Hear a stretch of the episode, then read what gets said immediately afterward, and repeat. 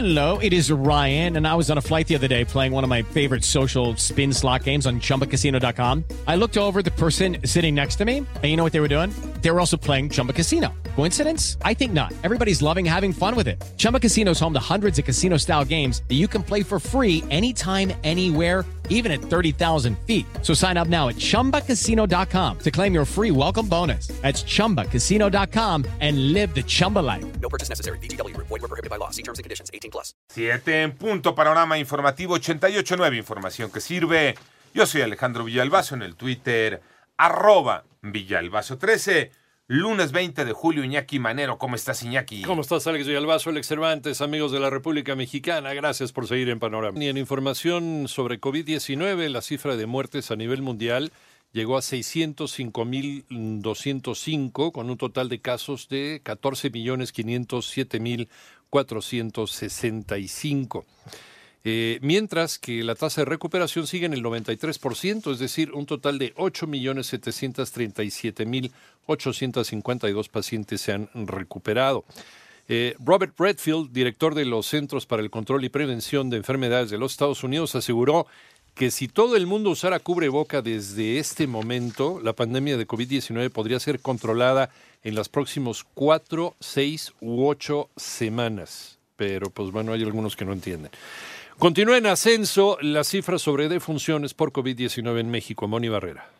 Ya son 344.224 casos confirmados de coronavirus en el país y 39.184 defunciones, es decir, 296 notificadas más en las últimas 24 horas, pero este lunes arranca el semáforo epidemiológico que establece que hay 18 estados en el país en color rojo y 14 en color naranja. Si un gobierno estatal decide tener medidas más restrictivas, protectoras de la salud, nos parece excelente, no pasa nada. Si un gobierno estatal decide relajar las medidas, se recomiendan, es responsabilidad del Estado. Nosotros no nos vamos a contraponer contra ellos, pero no perdamos de vista, autoridades sanitarias están claramente estipuladas en la Ley General de Salud. Es, es un distractor.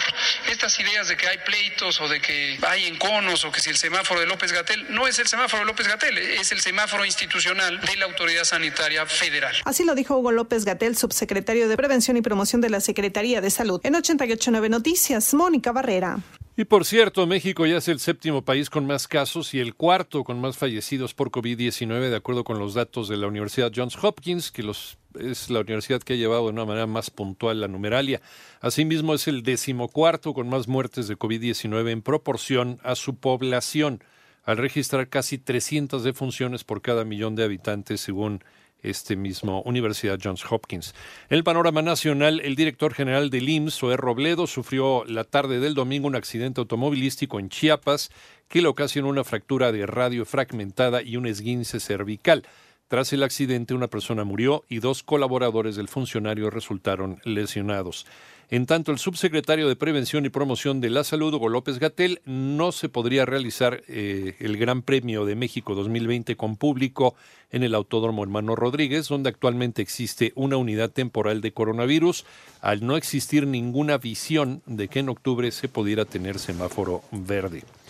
Por otra parte, el presidente de la República equiparó la deshonestidad con haber estudiado en el extranjero, a pesar de que 13 de sus 19 secretarios de Estado tienen estudios fuera de México, y aseguró que quienes más daño le han hecho al país son aquellos que supuestamente tienen más conocimiento. Además, la violencia en Guanajuato no cesa. Tan solo entre la madrugada del sábado y la mañana del domingo fueron registrados 22 asesinatos en distintos municipios del estado y sigue el proceso para la elección de consejeros del Instituto Nacional Electoral. René Ponce.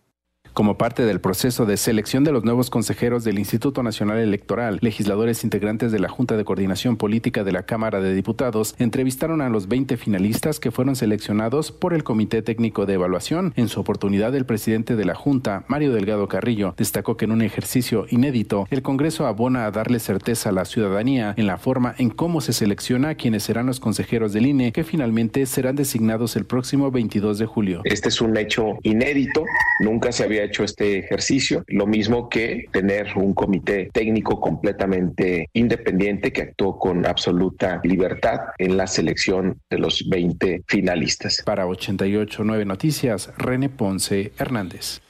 En panorama internacional, el presidente de los Estados Unidos, Donald Trump, pidió a los medios que se fijen más en la situación de COVID-19 en México y menos en la de su país, además de que recriminó la falta de ayuda de México y volvió a mencionar las supuestas virtudes de su muro fronterizo. En tanto, 13 personas resultaron heridas después de que se desatara una pelea a la orilla del río en la ciudad de Peoria, en el centro de Illinois, en los Estados Unidos.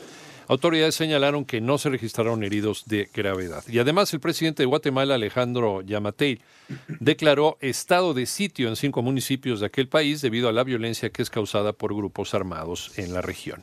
Y por cierto, Emiratos Árabes por fin logró lanzar su nave espacial a Marte por primera vez en la historia en eh, Tanegashima, en Japón, para estudiar la atmósfera superior del planeta rojo y monitorear los cambios en su clima durante dos años.